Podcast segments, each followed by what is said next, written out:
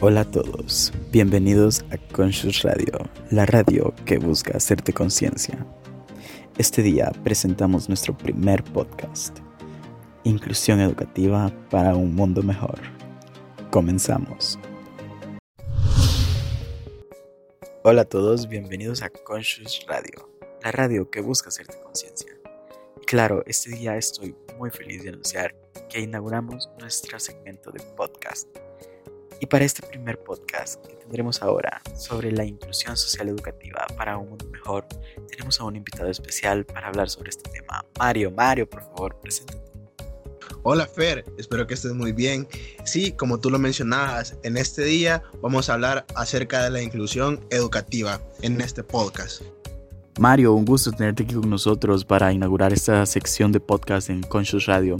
Y recordar a todos nuestros oyentes que pueden dejar comentarios y seguirnos en todas nuestras redes sociales, que nosotros estaremos interactuando con ustedes por ahí.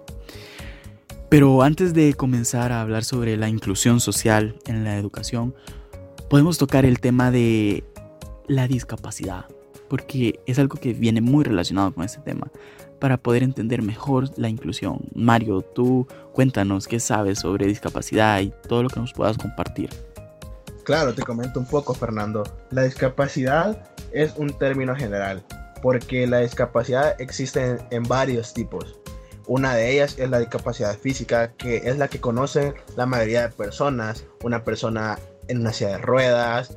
Esta discapacidad afecta especialmente a los músculos, a no poder desarrollarse de una manera, entre comillas, normal. Ya definiremos por qué no le tenemos que decir personas anormales o normales a este tipo de personas. La discapacidad sensorial y la discapacidad psicológica, que son como las tres principales discapacidades. Hay muchas, pero esas son las que queremos abordar en este tema. Claro, Mario, imagínate, muchas personas piensan, pobrecito, tiene una discapacidad o, uy, no, no se puede parar de su silla de ruedas. Y claro que no, tener una discapacidad es más que eso, es una condición de vida que las personas tienen y no por eso las hace menos personas o menos importantes. Y así como tú decías, existen diferentes tipos de discapacidad. No solo una persona discapacitada es aquella que está en una silla de ruedas o que está en muletas, sino que hay diferentes tipos de discapacidad, como tú lo mencionabas. Claro, totalmente de acuerdo. Este, las personas no son pobrecitas, pobrecito no comer, pobrecito no tener suficiente dinero. Que son personas normales, son personas que tienen sentimientos, que tienen aspiraciones en la vida. Son tanto personas, ellos como tú y yo, Fernando. Sí, claro, Mario, este, son personas iguales a nosotros, normales, entre comillas, porque siento que la palabra normal es algo que está como muy muy definido por la sociedad y sabes, ninguna persona es normal en su totalidad.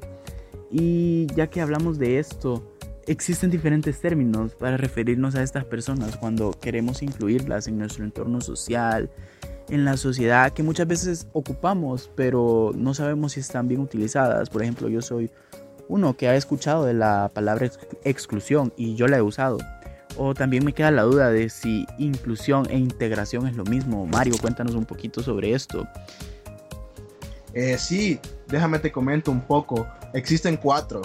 Este, estos son los principales. Como tú mencionabas, la exclusión es una de las primeras, la segregación, la integración y por último tenemos la inclusión.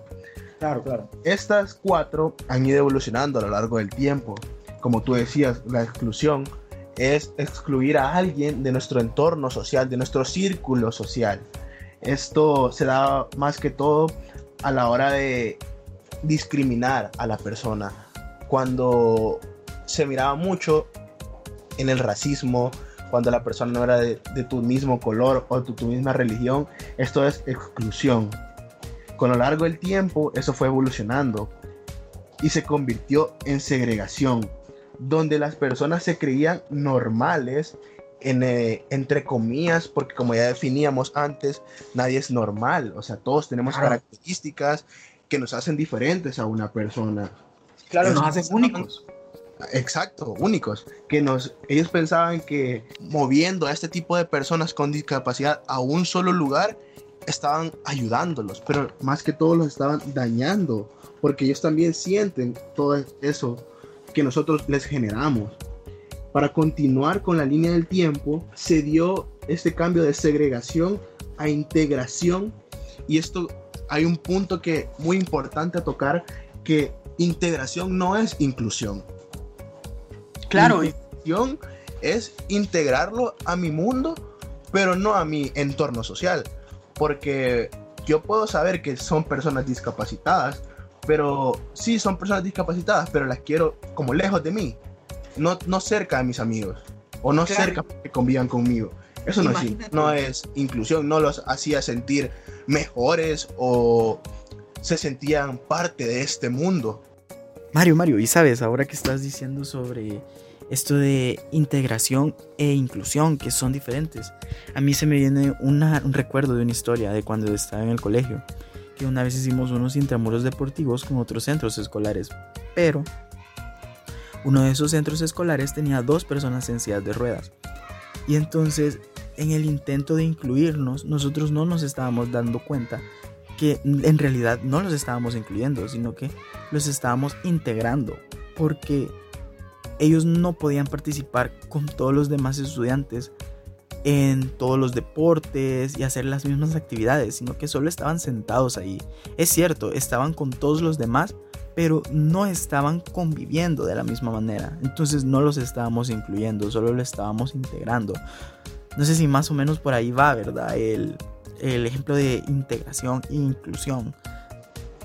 Totalmente de acuerdo con ese ejemplo. No hay mejor ejemplo que ese con largo el tiempo para seguir esa línea del tiempo tan estrecha, tenemos la inclusión, que es el último tema que queremos tocar en este, en este podcast, que es la inclusión.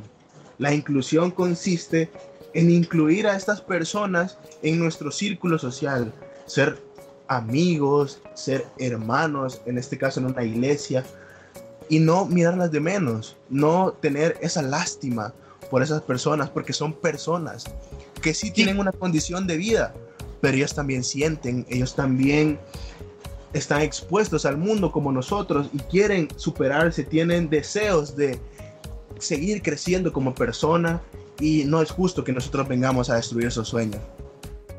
Sí, claro, Mario, imagínate, este, en ocasiones, como yo te decía antes, te comentaba que decimos pobrecito porque está en una silla de ruedas o pobrecito porque no puede caminar, ¿verdad? Entonces nosotros tenemos que hacer conciencia a las personas sobre esas palabras que muchas veces hieren a las personas discapacitadas y que existen un vocabulario correcto para referirnos a esas.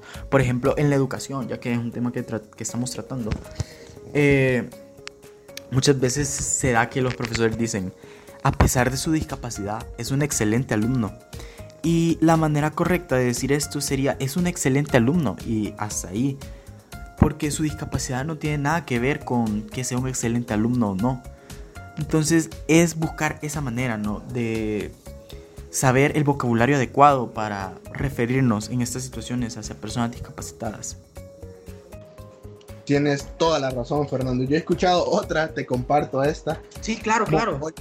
Retrasado, retardado enfermito.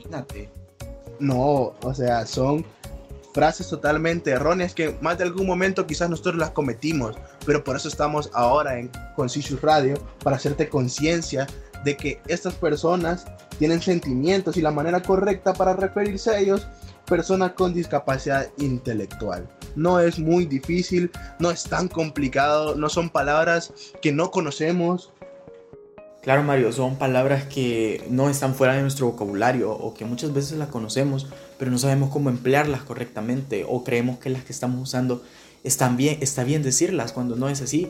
Y sabes, me llama la atención lo que tú dijiste, que muchas veces se utilizan palabras como mongólico, o retrasado y esas palabras porque yo tengo una prima que vive en Santana. Entonces ella intentó ingresar a un centro educativo pero se le, negó el acceso por, su, por tener discapacidad intelectual. Entonces, lo que yo, a lo que yo quiero llegar es que el director dijo exactamente esa palabra que tú dijiste. Es que le dijo a mi tía, es que su hija no puede entrar porque es retrasada mental. Y claro, mi tía por supuesto se enojó, ¿verdad? Entonces es, buscar la manera de hacerles conciencia a las personas y de que conozcan el vocabulario, como ya decíamos antes. Porque, y claro, incluso en las, lo vemos en las instituciones educativas, cómo existe esa falta de conocimiento por parte de las autoridades superiores cuando tendrían que estar súper bien informadas para que no se dieran casos como este. Totalmente de acuerdo, Fernando. Y esto no va solo en la educación, en el esparcimiento, en el deporte, que va en una rama del esparcimiento, este, en el trabajo. Nosotros queremos, o sea, hay un montón de ramas donde nos podemos enfocar, pero nosotros queremos enfocarnos en la educación, Fernando. Sí, Mario, claro, eh, la educación y la inclusión son dos temas que van de la mano prácticamente, porque todas las personas tienen derecho a una educación de calidad. Y sabías, y a todos nuestros escuchas, que alrededor de 119 mil personas que son jóvenes, niños en El Salvador, tienen una discapacidad y que solo 246 centros educativos están capacitados para poder brindar educación a todas estas personas. Y obviamente no hay suficientes centros educativos para poder cumplir con esta demanda. Y acordémonos, este, la educación es un derecho, no un privilegio. La claro. educación es igual para todos, no por tener más dinero, no por tener menos dinero, o en este caso, por, no por tener una discapacidad. Me parece totalmente incorrecto que la educación no sea recibida de la manera adecuada. Y muchas de las cosas que pasan en la educación es que las instituciones creen que la persona se tiene que adecuar a ellas, cuando en realidad no es así. Claro que no, las instituciones se deben adecuar a las personas con discapacidad porque ya son otras personas normales que quieren tener acceso a la educación como todos nosotros lo tenemos, las personas que no somos discapacitadas y que tienen todo el derecho para hacerlo. Exacto, exacto, concuerdo contigo. Si la educación, como te digo, es un derecho y que quiere asegurar, nos tiene que asegurar un futuro mejor, porque no por ser tener una discapacidad no va a tener un futuro. Estas personas sienten, estas personas quieren aspirar a más. Sí, claro, como todos nosotros.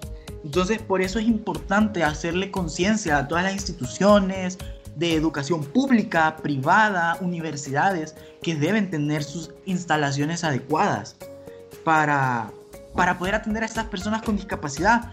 Y si a veces el problema es lo económico, entonces de las instituciones que no tienen presupuesto, entonces buscar la manera, un plan, hacer una estrategia para que sí puedan ir personas, como por ejemplo si es un edificio de cuatro plantas, dar clases en la primera planta a la persona con discapacidad. No sé qué, qué opinas sobre eso tú. Sí, sí, totalmente de acuerdo, Fernando. Este, las instituciones tienen que adecuarse a la persona y como tú dices, buscar la ayuda necesaria. Claro, Mario, y hablando sobre que las instituciones se deben adecuar y deben buscar la ayuda, ¿sabías tú que aquí en El Salvador existen leyes que regulan los derechos de las personas con discapacidad? Para hablarte un poco de esto, en el artículo 3 nos dice que todas las personas son iguales ante la ley, sin importar su raza, sexo, religión o nacionalidad. Y ahí también entra, o sea, la discapacidad. Y tenemos otra ley aquí en El Salvador que se llama la Ley de Equiparación de Oportunidades para las Personas con Discapacidad, que esta nos regula básicamente que debemos incluir a todas las personas con discapacidad en todos los ámbitos de la vida. Y tiene un apartado en especial esta ley sobre la educación que aquí nos dice que todos los niveles educativos deberán estar disponibles para la educación de las personas con discapacidad. Pero muchas veces esto no se cumple, Mario. Eh, lastimosamente. Sí, totalmente de acuerdo. Las personas no tienen ningún problema, ningún, ninguna dificultad a la hora de, de decir soy una persona con discapacidad. Ellos totalmente saben y aceptan su condición, pero nosotros como personas de nuestro entorno social las discriminamos, no hacemos adecuados el espacio para ellos y todo esto afecta a las personas. Sí, Mario, por supuesto que las afecta. Y para ir concluyendo con este podcast, quisiera recordarle a todas las personas que la educación es la rama fundamental en la vida de todas las personas, Porque no solamente para ella, sino que para el país entero de El Salvador. Porque mientras mejor educación tengamos, mejor calidad de vida tendrán las personas y mejores ciudadanos tendremos. Totalmente de acuerdo con eso último que acabas de decir, Fernando. Mejor no lo pudiste haber explicado. Mario, este, muchísimas gracias por habernos acompañado aquí en la inauguración del primer podcast de Conscious Radio. Un gusto haber tratado este tema contigo. Ya sabes, Fernando, cualquier cosa, cualquier comentario que tengan ustedes, radio escuchan, los, los pueden dejar ahí y Fernando me los hará saber. Sí, claro, Mario. Cualquier duda, sugerencia, comentario o incluso si quieren otro podcast relacionado a este tema, solo déjennoslo saber aquí abajo y estaremos haciendo otro. Muchísimas gracias por habernos sintonizado este día. Pueden seguirnos en todas nuestras redes sociales y nos encuentran en Instagram como conscious-radio.fm. Nos vemos en el siguiente episodio. Este podcast fue gracias a Conscious Radio, la radio que te hace conciencia.